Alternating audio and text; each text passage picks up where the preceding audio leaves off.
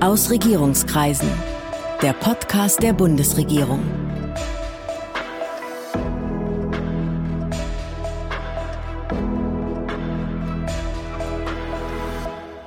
Hallo, willkommen zu Aus Regierungskreisen, dem Podcast der Bundesregierung. Ich bin Sven Siebert, ich bin Gastgeber dieses Podcasts und heute habe ich schon zum zweiten Mal Markus Richter zu Gast, den Chief Information Officer der Bundesregierung. Markus Richter ist Staatssekretär im Bundesministerium des Innern für Bau und Heimat.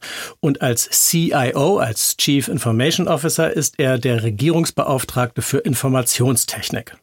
Er ist promovierter Jurist, war vor dem Wechsel ins Ministerium Vizepräsident des Bundesamts für Migration und Flüchtlinge. Guten Tag, Herr Richter. Hallo, Herr Siebert. Herr Richter, das letzte Mal haben wir uns hier vor einem Jahr über Digitalisierung in der Corona-Krise unterhalten. Heute unterhalten wir uns wieder über Digitalisierung, aber vielleicht nicht ganz so krisenbezogen wie damals. Es geht heute um digitale Identitäten. Vielleicht klären wir erst einmal, was das eigentlich ist. Naja, wir kennen es ja aus der analogen Welt, wenn man das so sagen darf. Dort haben wir unseren Personalausweis, mit dem können wir uns identifizieren. Das heißt, ich gebe zu erkennen, wer ich bin und belege das auch. Und wir brauchen genau sowas auch in der digitalen Welt, denn wir erleben ja alle, wie viele Leistungen digitalisiert werden, ob das im privaten Umfeld ist oder auch im Verwaltungskontext. Und da muss ja auch zweifelsfrei klar sein, wer ist das eigentlich, der übers Internet etwas kaufen will, etwas beziehen will. Und dafür brauchen brauchen wir digitale Identitäten. Was ist denn die Vorstellung, wie die Welt aussieht, wenn wir alle diese digitalen Identitäten nutzen können? Was können wir denn damit anfangen?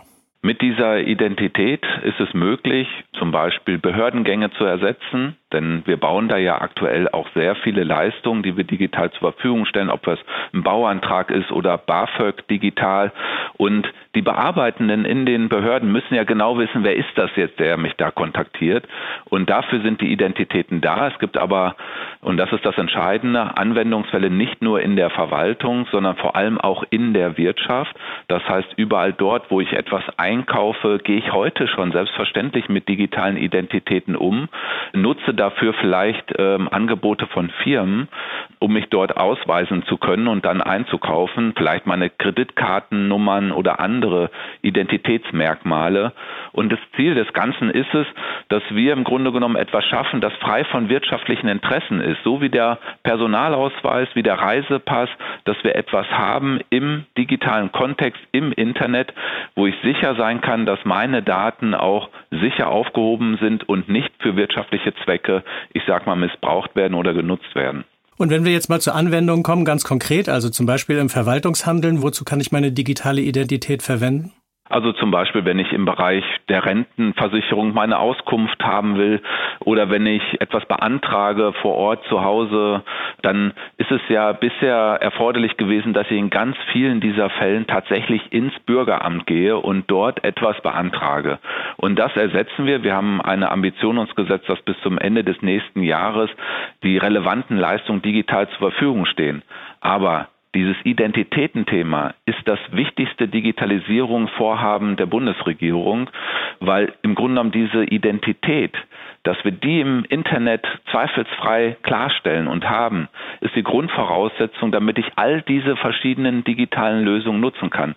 Und eins kann man auch sagen, wir werden nicht erfolgreich sein mit der Verwaltungsdigitalisierung, wenn wir es alleine machen mit der digitalen Identität. Denn Menschen nutzen diese Verwaltungsleistung viel zu selten, vielleicht ein, zwei im Jahr im Durchschnitt.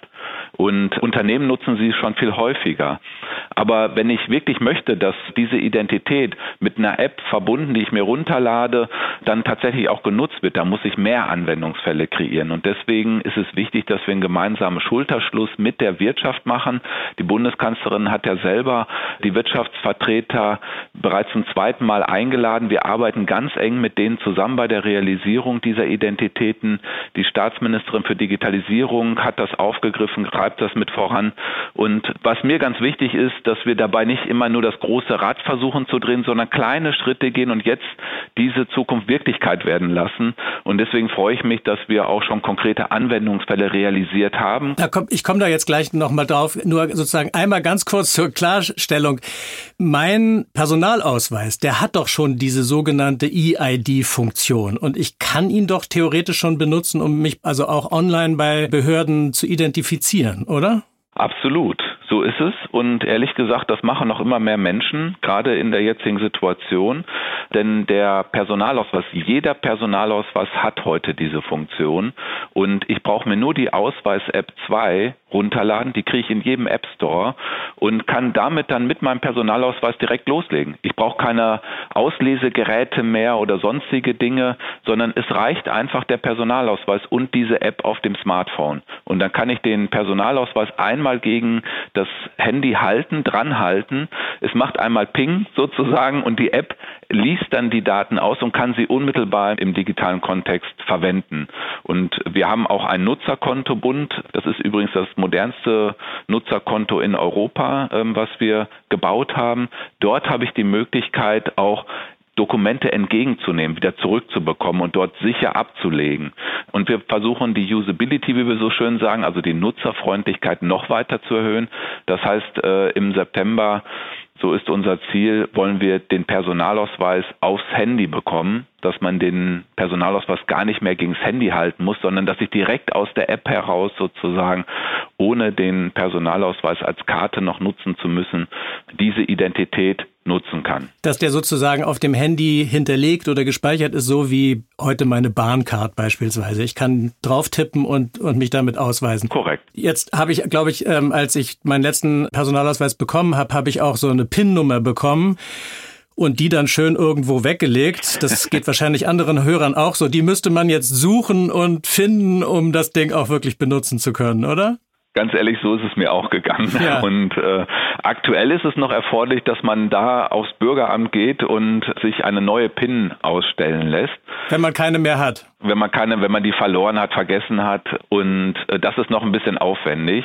Aber wir haben gerade ein Gesetz durchbekommen sozusagen, äh, das den Gang auf die Behörde überflüssig macht, so dass ich aus der App heraus direkt mir eine neue PIN ausstellen lassen kann. Die wird mir dann zwar am Anfang noch per Post zugeschickt, aus Sicherheitsgründen auch, aber das ist schon mal eine deutliche Vereinfachung. Und ich kann dann mit dieser PIN, die kann ich dann anschließend auch verändern. Ich kann selber eine PIN festlegen, mit der ich dann künftig in dieser App arbeite. Wir waren eben schon fast an der Stelle. Sie sprachen von den Projekten, die es jetzt schon gibt, die also nicht sozusagen nur an diesen elektronischen Personalausweis gekoppelt sind, sondern beispielsweise an eine andere Form der Identifikation. Vielleicht erklären wir das nochmal, was da das Pilotprojekt ist. Genau. Das Spannende ist, dass wir ja nicht nur Identitätsdaten haben wie Name, Geburtsdatum, also Daten, die wir auf dem Personalausweis auch haben, sondern es gibt ja jede Menge weitere Identitätsdaten, zum Beispiel Zeugnisse, die über mich eine Aussage treffen oder Führerschein und andere Elemente. Und das Ziel von dem, was wir jetzt gerade bauen, das nennen wir Ökosystem der Identitäten, der elektronischen Identitäten, ist im Grunde genommen, dass wir jedem eine Wallet zur Verfügung stehen, eine App zur Verfügung stellen. Eine elektronische Brieftasche sozusagen? Genau, korrekt, in der ich diese einzelnen Datenmerkmale, also den Namen als einzelnes Datum in diese Wallet hineinlege. Ich habe dort also einen ganzen Datenkranz, wenn man so will, der dort abgelegt ist und kann dann selber entscheiden, für welchen Anwendungsfall, für welchen Einkauf, für welche Leistung, die ich von einem Amt haben möchte, gebe ich welche Daten frei und identifiziere mich damit zweifelsfrei, sicher, so dass dann mein Gegenüber, die Behörde, das Unternehmen damit gut arbeiten kann. Das nennen wir auch Self-Sovereign Identity, das heißt selbst souveräne Identität. Der Mensch ist selber in der Souveränität zu entscheiden, wann gebe ich welches Datum frei. Und das ist das, was wir gerade gebaut haben und auch noch weiter ausbauen zusammen mit der Wirtschaft, weil wir damit natürlich noch mal deutlich mehr Anwendungsfälle abdecken. Aber klar ist, der Eingangskanal in dieses Wallet ist dann auch weiterhin der Personalausweis oder der Online-Ausweis. Denn einmal an einer Stelle muss zweifelsfrei geklärt sein, wer ist das, der jetzt über diese Wallet verfügt. Und dafür brauchen wir den Online-Ausweis. Das heißt, der wird nicht überflüssig, der wird zum integralen Bestandteil des Systems. Also wenn ich jetzt beispielsweise mein Abiturszeugnis oder sowas auf dem Rechner habe, dann kann ich das mit dieser ID sozusagen verkoppeln und dann jemanden schicken, bei dem ich mich bewerbe oder bei dem ich einen Rentennachweis brauche oder irgendwie sowas, oder? Korrekt. Ja. Und es werden dann nicht mehr einfach PDF-Dokumente hin und her geschickt, sondern wirklich das Datum selber, was gefordert ist. Und mein Gegenüber, der Empfänger, kann dann sehen, okay, das ist auch wirklich überprüft, das ist authentifiziert, das ist belegt, dass das stimmt, was ich da an Datum bekomme. Und dafür haben wir eine Hochsicherheitsumgebung gebaut, sozusagen, die wir sukzessive erweitern, um das möglich zu machen. Der digitale Hotel-Check-In ist jetzt das Pilotprojekt. Worum geht's da? Bei dem Hotel-Check-In ist es ja so, dass man üblicherweise papiermäßig etwas ausfüllt, auch wieder seinen Namen und so weiter und vor allem dann auch selber unterschreibt. Und dann belegt man das noch mit seinem Personalausweis. Denn diese Anmeldung im Hotel dient auch ja, der Melderechtsverpflichtung, die auch das Hotel hat. Äh, das Hotel muss sicherstellen, dass dieser Meldepflicht Genüge getan wird. So und um diesen Vorgang jetzt zu vereinfachen, haben wir eben als ersten Anwendungsfall für dieses Identitäten-Ökosystem oder für die Wallet den Hotel-Check-In jetzt gerade freigeschaltet. Und da ist es so, dass wir die Möglichkeit haben, quasi aus dieser Wallet heraus, also aus der App, die ich mir runtergeladen habe, direkt elektronisch diesen Eincheck-Vorgang abzubilden und damit auch den gesetzlichen Vorgaben an Meldeverpflichtungen gerecht werde. Das ist ein ganz einfacher Vorgang mit ein, zwei Klicks äh, verbunden auf dem Handy und das Hotel empfängt das dann entsprechend. Und wir haben jetzt in den Piloten das so gemacht, dass wir Unternehmen angeworben haben, sozusagen, die mitmachen, die haben das auch für ihre Beschäftigten freigeschaltet. Der große Vorteil ist, dass dort auch gleichzeitig bestätigt wird, dass das eine Dienstreise oder eine Arbeitsreise ist und dass die Rechnung dann direkt rübergeht äh, zu dem Arbeitgeber und von dort aus dann beglichen wird. Das heißt, für den Reisenden selber ist das maximal komfortabel und eine deutliche Vereinfachung zu den vielen händischen Schritten, die bisher da erforderlich sind. Das ist ja jetzt ein Pilot und da können eben die Mitarbeiter einzelner Unternehmen mitmachen und die können auch nur bei bestimmten Hotels das nutzen, weil das Ganze ja sozusagen ein Versuch, eine große Versuchsanordnung ist. Wann können denn sowas alle nutzen? Also aktuell ist es so, dass 40 Hotels da mitmachen in größeren Städten wie Berlin, München, Köln, Frankfurt, Stuttgart. Wir haben die Zusagen, dass bis August 120 Hotels von drei Hotelketten da mitmachen und dann schon 50 verschiedene Städte abgebildet sind.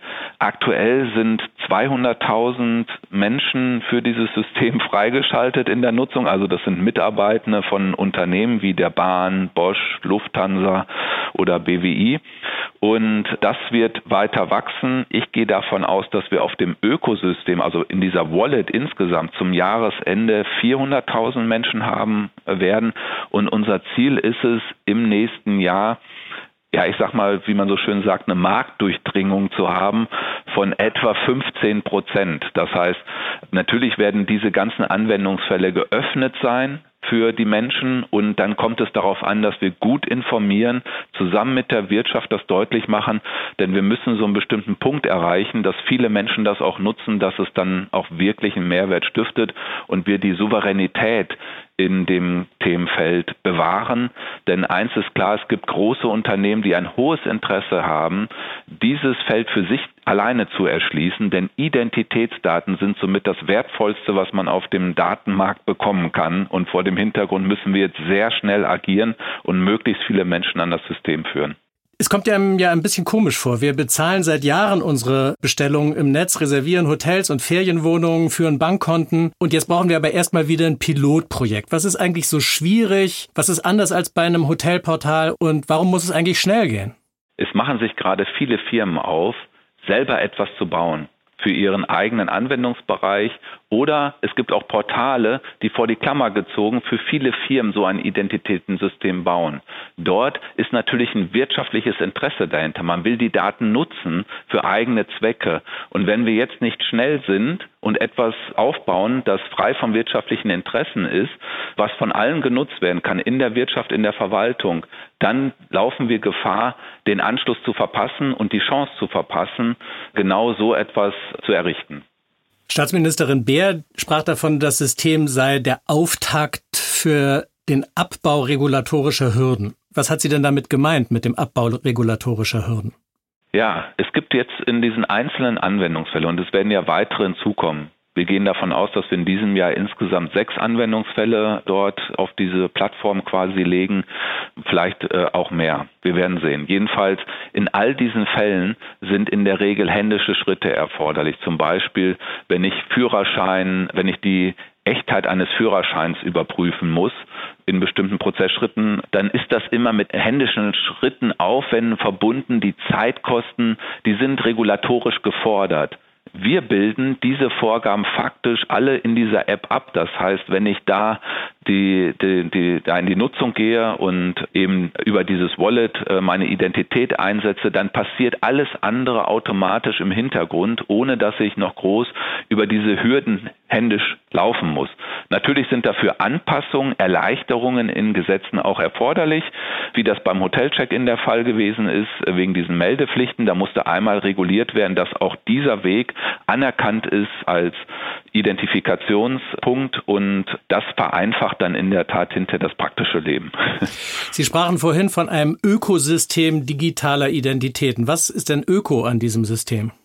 Ja, das ist im Grunde genommen, dass Effizienzen gehoben werden, dass äh, verschiedene Anwendungsfälle auf den gleichen Kern zugreifen. Das heißt, wenn ich ein Flugticket buche, wenn ich eben mich ins Hotel einchecke oder wenn ich von der Verwaltung was beantrage, dann komme ich immer wieder auf diesen einen Punkt, auf diese eine App, die ich mir auf dem Handy runtergeladen habe, auf diese eine Identität zurück. Und das ist im Grunde genommen das Ökologische dabei, äh, dass nicht jeder für sich das selber baut, Infrastrukturen aufsetzt, umsetzt, sondern hier mit einer, ja, mit der modernsten Technik, die es gibt, hochsicher, einmal vor die Klammer gezogen, datenschutzrechtlich abgeprüft, validiert. Das ist das Ökologische dabei. Stichwort Datenschutz. Dieser Identifikationsnachweis, der soll doch jetzt auf meinem Smartphone liegen. Wie ist denn gesichert, dass der Smartphone-Hersteller beispielsweise jetzt diese Daten nicht für seine Zwecke abgreifen kann? Also diese Daten liegen ausschließlich in der Wallet. Das ist eine gesicherte Umgebung auf dem Handy. Und nur dort liegen sie, nirgendwo anders. Nur ich selber entscheide, wann ich welches Datum wohin schicke und wofür einsetze. Das ist das, was datenschutzrechtlich genau das ist, wo die Zukunft liegt. Die Daten liegen nicht bei einer Behörde, die Daten liegen nicht bei einem Unternehmen oder sonst wo, sondern nur bei mir selber in meiner gesicherten Wallet auf dem Handy. Und natürlich, wenn ich ein Datum dann woanders hinschicke, validiere, dann will ich ja bewusst dieses Datum, aber auch nur das Datum, was dort gefordert ist, einsetzen. Das ist die Datensparsamkeit, die da zum Tragen kommt. Ich schicke nicht den ganzen Datenkranz oder so hin, sondern nur das, was gerade erforderlich ist. Und das ist aus meiner Sicht wirklich genau der Weg, wo es hingeht, dass ich eben selbst souverän diese Daten dann verwalte, einsetze und ja, Genau. Die wirtschaftlichen Interessen sind das eine, die staatlichen Interessen sind das andere möglicherweise. Also bei der Anhörung zu der Gesetzesänderung, von der schon die Rede war, hat ja beispielsweise der Experte vom Chaos Computer Club bemängelt, dass dieses Gesetz, um das es da ging, auch die zentrale Speicherung biometrischer Daten vorsieht. Ist das so? Warum ist das so? Wozu braucht man das? Ja, es geht letztendlich jetzt auch nochmal über das Identitätensystem hinaus. In bestimmten Situationen werden auch Lichtbilder gefordert. Zum Beispiel ne, haben wir auch auf dem Personalausweis, ist ja auch ein Bild von uns drauf, äh, wenn es um Führerscheinbeantragung geht, dann sind eben gerade auch solche Lichtbilder erforderlich. Das ist ein biometrisches Datum und äh, nach meinem Dafürhalten ist es richtig, dass dort, wo es eben gefordert ist oder auch erforderlich ist, dass auch so ein Datum mit abgelegt wird, um auch das dann einsetzen zu können. Diese Möglichkeit besteht und ist ehrlich gesagt auch gar nicht so was brandneues. Das gibt es heute auch schon. Es gibt sogar gesetzliche Regelungen, die das vorsehen im elektronischen Umfeld. Und insofern finde ich es richtig, dass wir das hier auch nochmal so aufgegriffen haben. Es gibt natürlich auch Hinweise, es gibt auch kritische Anmerkungen zu dem Gesetz, bei dem es ja darum geht, dass wir den Personalausweis aufs Handy bringen, um das mal vereinfacht zu sagen. Da wurde auch zum Beispiel bemängelt, ähm, naja, das ist ja nur für bestimmte Handyhersteller.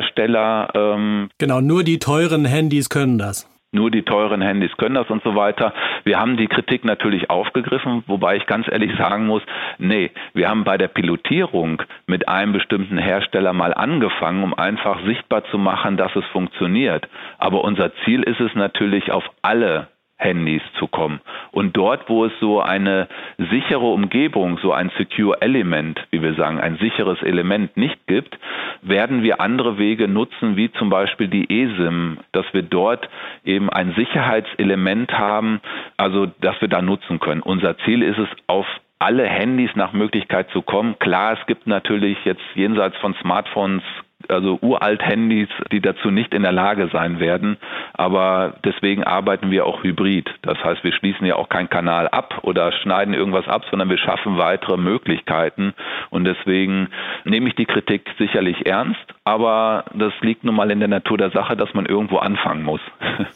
Und funktioniert das Ganze, also jetzt, um dann bei dem Beispiel des Hotel-Check-ins zu bleiben, irgendwann auch in Italien oder Frankreich?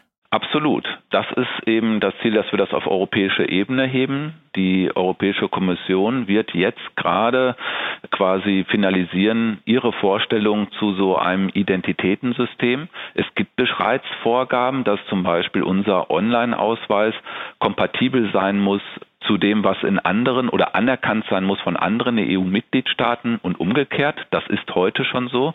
Aber für mich ist das Entscheidende, dass wir jenseits dieses engen Online-Ausweises, also des Personalausweises im Internet, auch dieses Ökosystem, in dem wir mehrere Zeugnisse und so weiter auch ablegen, dass auch das auf europäischer Ebene funktioniert. Und ehrlich gesagt, wir werden nur erfolgreich sein, wenn wir das europaweit haben. Denn viele Unternehmen, die solche Identitäten gerne einsetzen wollen, arbeiten in ganz Europa und brauchen das dann auch auf europäischer Ebene.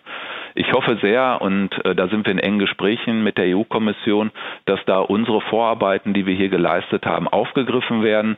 Und ich hatte regelmäßig Austausch auch mit den CIOs der anderen Mitgliedstaaten, die das genauso sehen. Auch für die ist das Thema elektronische Identitäten eines der wichtigsten Digitalisierungsvorhaben in ihren eigenen Ländern. Und deswegen ist es so wichtig, dass wir da auch eine europäische Antwort drauf geben. Jetzt gibt's ja eine Anwendung, es hat auch was mit Reisen zu tun, für einen digitalen Nachweis derzeit in aller Munde ist, nämlich der digitale Impfpass. Das wäre ja eigentlich eine perfekte Anwendung für Ihr System, nehme ich mal an. Warum gibt's das noch nicht? Was ist daran so schwierig? Absolut, so sehe ich das auch. Klar ist, der Impfnachweis ist ja auch ein Bestandteil der elektronischen Patientenakte sozusagen. Und wir fangen ja nicht auf der grünen Wiese an und sagen so, jetzt machen wir mal alles neu, sondern wir bewegen uns ja in bestehenden Welten.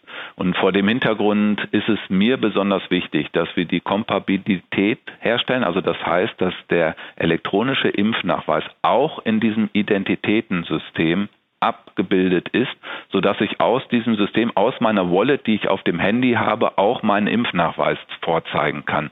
Und das bearbeiten wir gerade und ich bin sehr zuversichtlich, dass wir das auch äh, relativ kurzfristig realisieren werden. Vielen Dank. Das war Markus Richter. Vielen Dank für das Gespräch. Vielen Dank, Herr Siebert. Danke. Demnächst geht's hier weiter mit weiteren Gesprächspartnern aus der Bundesregierung und drumherum und ich hoffe, Sie sind dann wieder dabei. Das war Aus Regierungskreisen, der Podcast der Bundesregierung. Mehr Informationen zur Politik der Bundesregierung finden Sie auf bundesregierung.de und auf unseren Social-Media-Kanälen.